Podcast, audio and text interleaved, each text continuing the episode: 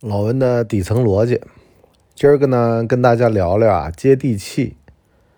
现在很多的大佬啊喜欢穿一个老北京布鞋，比如说杭州的大马，他呢就弄一双老北京布鞋，穿一个黄色的羊毛衫儿，然后呢就给人一种邻家老头的感觉。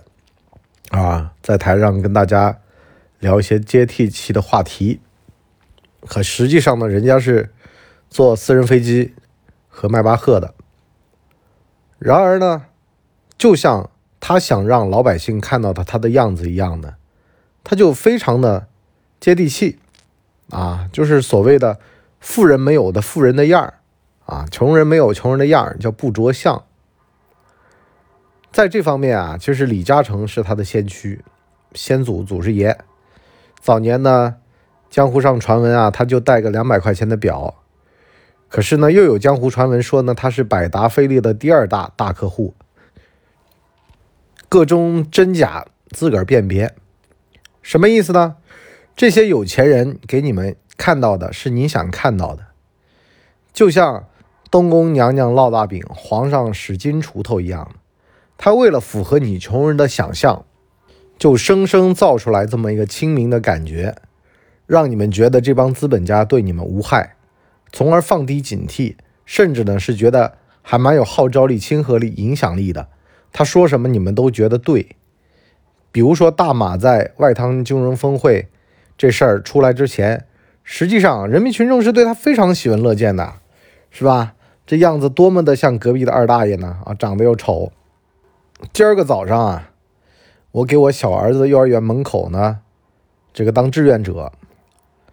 我几年前我给我大儿子当过啊，其实呢很简单，就是呢穿一身马甲啊，什么执勤啊，什么马甲，然后呢站在这个保安岗亭那儿，见到小朋友就说早上好，早上好。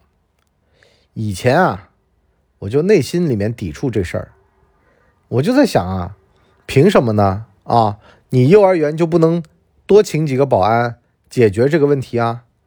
可是呢。现在这次我去，我就感觉非常的轻松。为什么呢？早上八点钟到九点钟，我能够顺便观察观察啊，比如说我接下来要写书啊什么的，我看看，哎，人有没有着相啊？有的小朋友起得早，起得晚的小朋友长什么样？观察观察生活，研究研究社会，而且呢，发自内心的跟大家打招呼啊，早上好，早上好，什么意思呢？我就想到了。和光同尘这四个字，这说的呀，实际上是一种人生态度。比如说啊，我是个镜子，我心里面知道自个儿是个镜子，我外面呢，由于长久不打扫，蒙上了灰，可是我就知道，我这个东西东西啊，拿布那么一擦，我就亮了。所以呢，这无所谓，外表外观看起来跟大家差不多，实际上是一种自我保护，免得让穷人嫉妒你。啊，让别人觉得你跟这个环境格格不入，从而呢来害你。孔子说的嘛，是吧？三十而立，四十不惑。你波叔呢也到了这个 所谓的不惑的年纪了啊，快到了，还早。什么意思呢？好多时候啊，像我年轻那会儿啊，我就心里面七个不服，八个不忿，脑子里都各种的凭什么？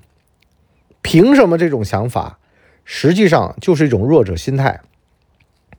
当你在要求公平、要求凭什么这种想法呢？实际上就是你没有拿到既得利益。不公平实际上意味的就是对我不公平，就是你没有倾斜这个天平到我头上。我为什么不是那个幸运儿？这就是凭什么。所以呢，当你理解清楚这个事儿之后呀，慢慢的你就褪去了那个所谓的凭什么了。像我早上趴站在幼儿园门口，发自内心的喊早上好，直到我看到了小儿子进了院儿，我小儿子高兴的要死。为什么呢？他觉得爸爸很重视我呀。别人都让爷爷奶奶来，我爸爸就亲自来了。啊，作为一名夜班保安，这也没什么好光荣的。我自自个儿站在小区门口，我也得跟业主说早上好，是吧？啊，就是说为了儿子来说早上好，不是为了钱，这对儿子来说很重要，而且呢。我开始跟这个世界妥协了，开始跟自己和解了。我知道自个儿是面镜子，可是呢，当它外面蒙了灰，我也懒得去擦。我得让周围的东西觉得我跟他们是一样的。我里面有东西，但是呢，我不会在外面再表现出来了。关键时候闪一下光，其他时候都暗淡无光。为什么呢？为了让周边的这些傻子们觉得我跟他们是一路货。木秀于林，风必摧之。所以呢，当我想清楚了这个事儿的时候呢，我就开始进入了一种啊，叫做顺势而为的阶段。这话呢，雷军以前说过啊，他呢以前特别特别优秀，优秀到呢他金山做的东西呢，别人都在做追赶，但是呢，三六零把这个商业模式一换。雷军就发现崩溃了，为什么呢？这个赛道突然变成了个凶险的赛道。原先啊，大家都在在做杀毒软件，一年收个年费，安安稳稳的，只要技术研究得当，市场占有率第一啊，稳稳的头把交椅。可是呢，三六零跳出来说免费，免费杀毒，直接就把里面的竞争格局掉了个个儿，三六零跳到了第一。雷军当时想崩溃了，是吧？然后再玩游戏吧，做游戏吧。然后呢，又是红海，他就百思不得其解，自己这么努力，这么优秀，为什么同行稍微转一下方向，他整个格局都会被颠倒？他想不通，我如此优秀，凭什么？为什么？好了，直到有一天，他不再拧巴，他从金山出来，背了个包。四处去做这个投资人，纷纷去投各种乱七八糟的他的朋友的项目。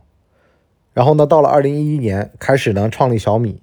在创立小米的那天，他就发现了这个世界上只有四个字才是中年人应该做的，叫顺势而为。其实啊，我管雷军这种人叫做非常凶狠的人。凭什么呢？因为啊，你想他这个人啊，看起来呢毫无伤害性。普通话又说的不好，英语也讲的烂，而且呢还有自嘲精神，操着一口浓重的口音，在那儿愿意低下头来去做别的人不屑做的事儿。可是呢，只要对这个公司有帮助，他都愿意做。比如说在印度做的那场演讲，变成了个鬼畜视频，啊，顺带还给他出了首歌叫《Are You OK》，这些他都不在乎的。而且呢，看起来非常憨厚，但是呢，其实在商业上面，他非常的凶悍。跟华为直接讲，生死看淡，不服就干。其实我想说一个什么事儿啊？你一个中年人，或者你想走向成功，你最重要做的是什么呢？平时不计较，小事上面、细节上面不跟人家去纠结，只要管好自己的下属和自己和自己的家人就行了。你不来触碰我这块儿，我就当你不存在。然而，原则性的问题，你来伤害我，那就是你的不对了。那我就必须得让你付出巨大的代价。什么意思呢？懂得折服，懂得服软，懂得装愚了，手拙了。人啊，你没必要劲儿劲儿通，劲儿劲儿厉害，那就代表着你都不厉害。而且呢，在为人处事上面呢，舍小利，争大义。取大利，什么意思呢？小恩小惠呢，给别人点就给了，这样的话呢，人家才会向你聚集。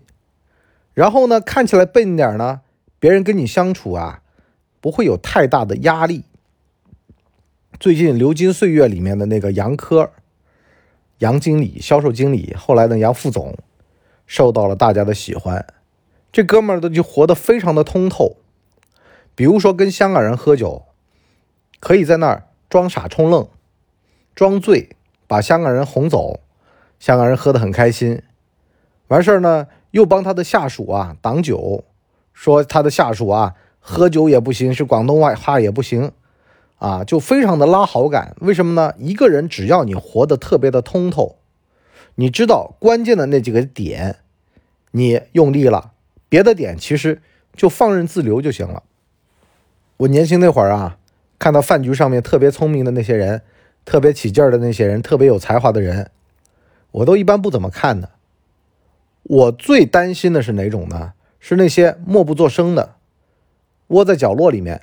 可是呢，一到关键时候会出杀手锏的。这什么意思呢？其实啊，好多时候你为什么说中老年人可怕呀？是因为呢，他们专精一头，那个暗器啊磨得特别亮。平时呢，你看左右这个舞大刀啊，弄枪弄棒的呀，其实这些都没花头。明着的武器啊，你都能挡，可是呢，暗箭难防。这些人呢，平时跟你笑嘻嘻的，真到了触犯利益的时候，好了，直接出杀手锏，啊，要你命！这一一针下去，一棒子下去，直接就能把你干死，而且呢，脸上还笑嘻嘻。你也不知道呢是谁出的这个案件，其实就是笑得最和蔼的那个人，而且呢。他们最喜欢挑表面上看起来比较聪明的年轻人下手，因为呢，这些人最容易被人当枪使。像曾国藩年轻那会儿，实际上就是被人家当做一个刺儿头，啊，来跟皇帝在那搞不好，最后呢，自个儿回老家去了。在他第二次丁忧之前，其实他就这么个二愣子。很多年轻人说啊，中年人油腻，中年人在那儿世故。深沉，实际上啊，这就是一种成熟，因为呢，你知道，好多时候啊，你不需要面面俱到，跟谁都特别好，只要抓住那关键的人物、关键的节点，哎，就跟庖丁解牛似的，你在那儿拿刀砍半天，碎骨头溅得满地都是，还不如顺着骨头缝拿刀下去，锵锵那么一开，好了，直接。这牛就碎了，而且呢，就那几个关节点，剩下的那些肉的加工啊、切削啊，由专门的部门和人员来负责，不需要你。所以呢，你不需要每件事儿都练到精。就像我现在的，有人跟我讲说，我说啊，Excel、Word 啊，什么 Pencil 这些技能啊，我要不要学？我说，那你本业本身的事儿学的怎么样了？我说那玩意儿呢，Learning by doing，需要的时候。临时学一学就够了，最重要的在于你对你本业、你对你自己这个事业的一个认知程度。就跟昨儿个我有个哥们跟我讲，他说啊，他的上司决策上出错误了啊，然后呢跟我来聊，我说啊，你掌握的信息和他掌握的信息不一样，不一定是他错了，而是你没有掌握到那么多的信息。我说你其实可以说。老板，你想不想听我的另外的看法？不同的看法，就表达一下不同的看法。如果他能够跟你解释，那最好。什么意思呢？年轻的时候你一定会争个对错，可是呢，到了和光同尘这个年纪呢，你就必须得知道，好多的事儿是因为视角不的不同引起的。你自己没有去开过那个会，你不知道里面具体的一些利益和关联。你没有办法去做对错的判断，而对于他来说，也不一定就做出了一个正确的决策，而只是做出了一个没有那么坏的决策而已。比如说，你想做圣贤，你千万得记得，只要有人不想做圣贤，那么他就有做禽兽的权利，这是你拦都拦不住的，你只能管好自己。什么意思呢？曾国藩后来就想清楚了，香槟跟着我干嘛？打仗呀，打仗干嘛？发财呀，发财干嘛？进城烧杀劫掠。那前三天我就当没看见。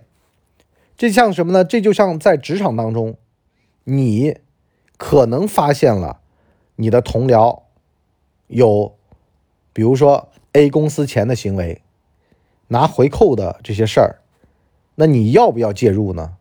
如果你不想跟他一块 A，或者不想被他拖下水，你宁愿。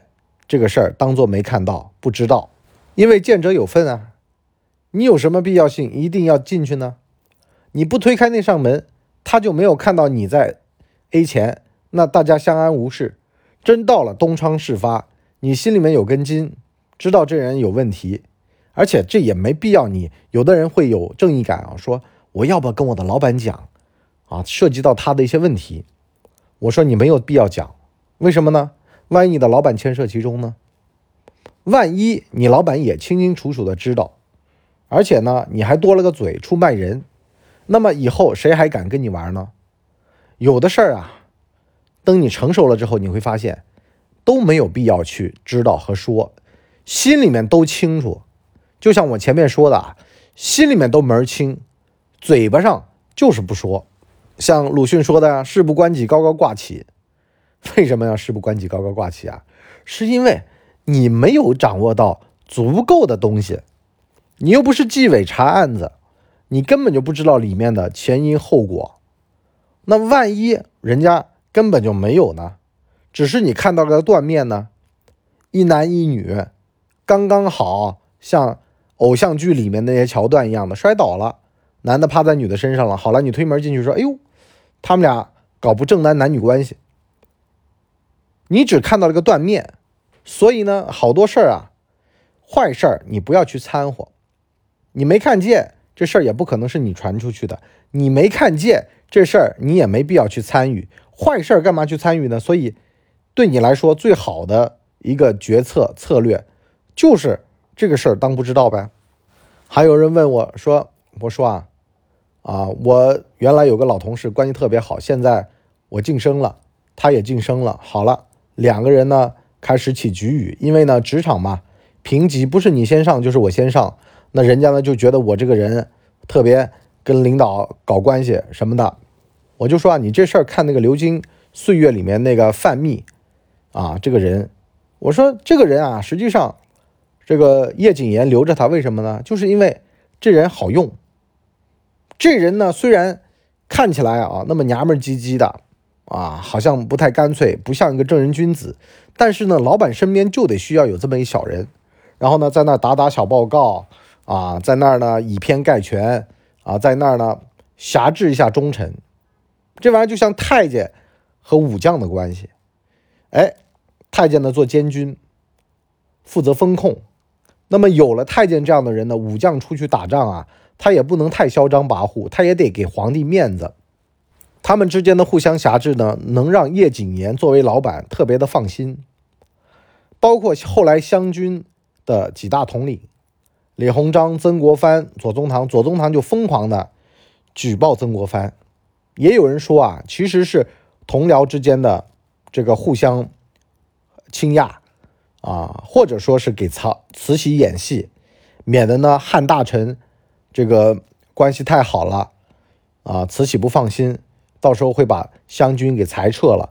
毕竟那会儿僧格林沁都灭掉了，蒙古的这些中心将领都没有了，那就只剩下汉大臣，所以呢对汉大臣更加不放心。可是啊，实际上啊，我觉得人性的本质就是什么呢？只要你们俩到了平级，资源有限，就会内卷。内卷的结果就是他会看你不爽，那这个时候你怎么办呢？你就装聋作哑，当做不知道这事儿。如果不是原则性问题，该忍忍，该让让，毕竟人家是老前辈，大你个十几岁，那就算了。你有你的优势啊，你根基不深，所以呢，一些脏事儿你也没来得及参与。你呢，就让他且疯狂着吧。啊，有的时候疯狂到一定程度，就像我今天看到，好像是舟山还哪儿啊，纪委跑到当地。啊，去暗访，看到呢，当地的什么办公室主任在食堂里面喝白酒，啊，大白天的大中午的坐那儿喝白酒，好了，直接就把他公职给免掉了。就有的人其实你就忍让他几天，天使天要这个使其灭亡啊，先让他疯狂，你呢不要去跟他正面起冲突，然后呢他会觉得自个儿好像特了不起，谁都让着他。这会儿呢，就会出大事儿，栽跟头。毕竟嘛，能跟谁都斗斗得比较狠的人啊，实际上内心都有一股骄傲的火啊。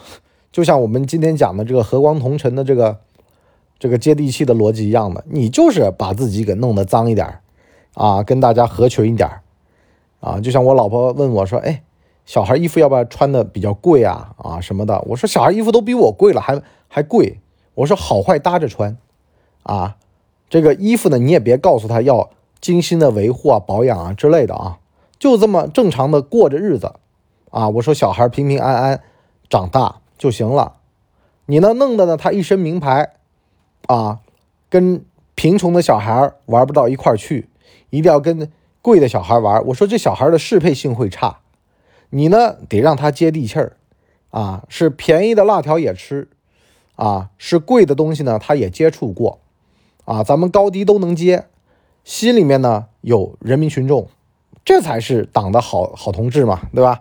什么意思呢？就是说你得必须得知道各阶层的想法，你跟各阶层的人都打交道，这样的话你才能成为一个人性大师，而不是呢，就像我看这个《流金岁月》里面啊，这个这个南孙的爹地啊，他的爸爸呢是个纨绔子，炒股呢输了很多钱，老太太呢养尊处优，家里呢。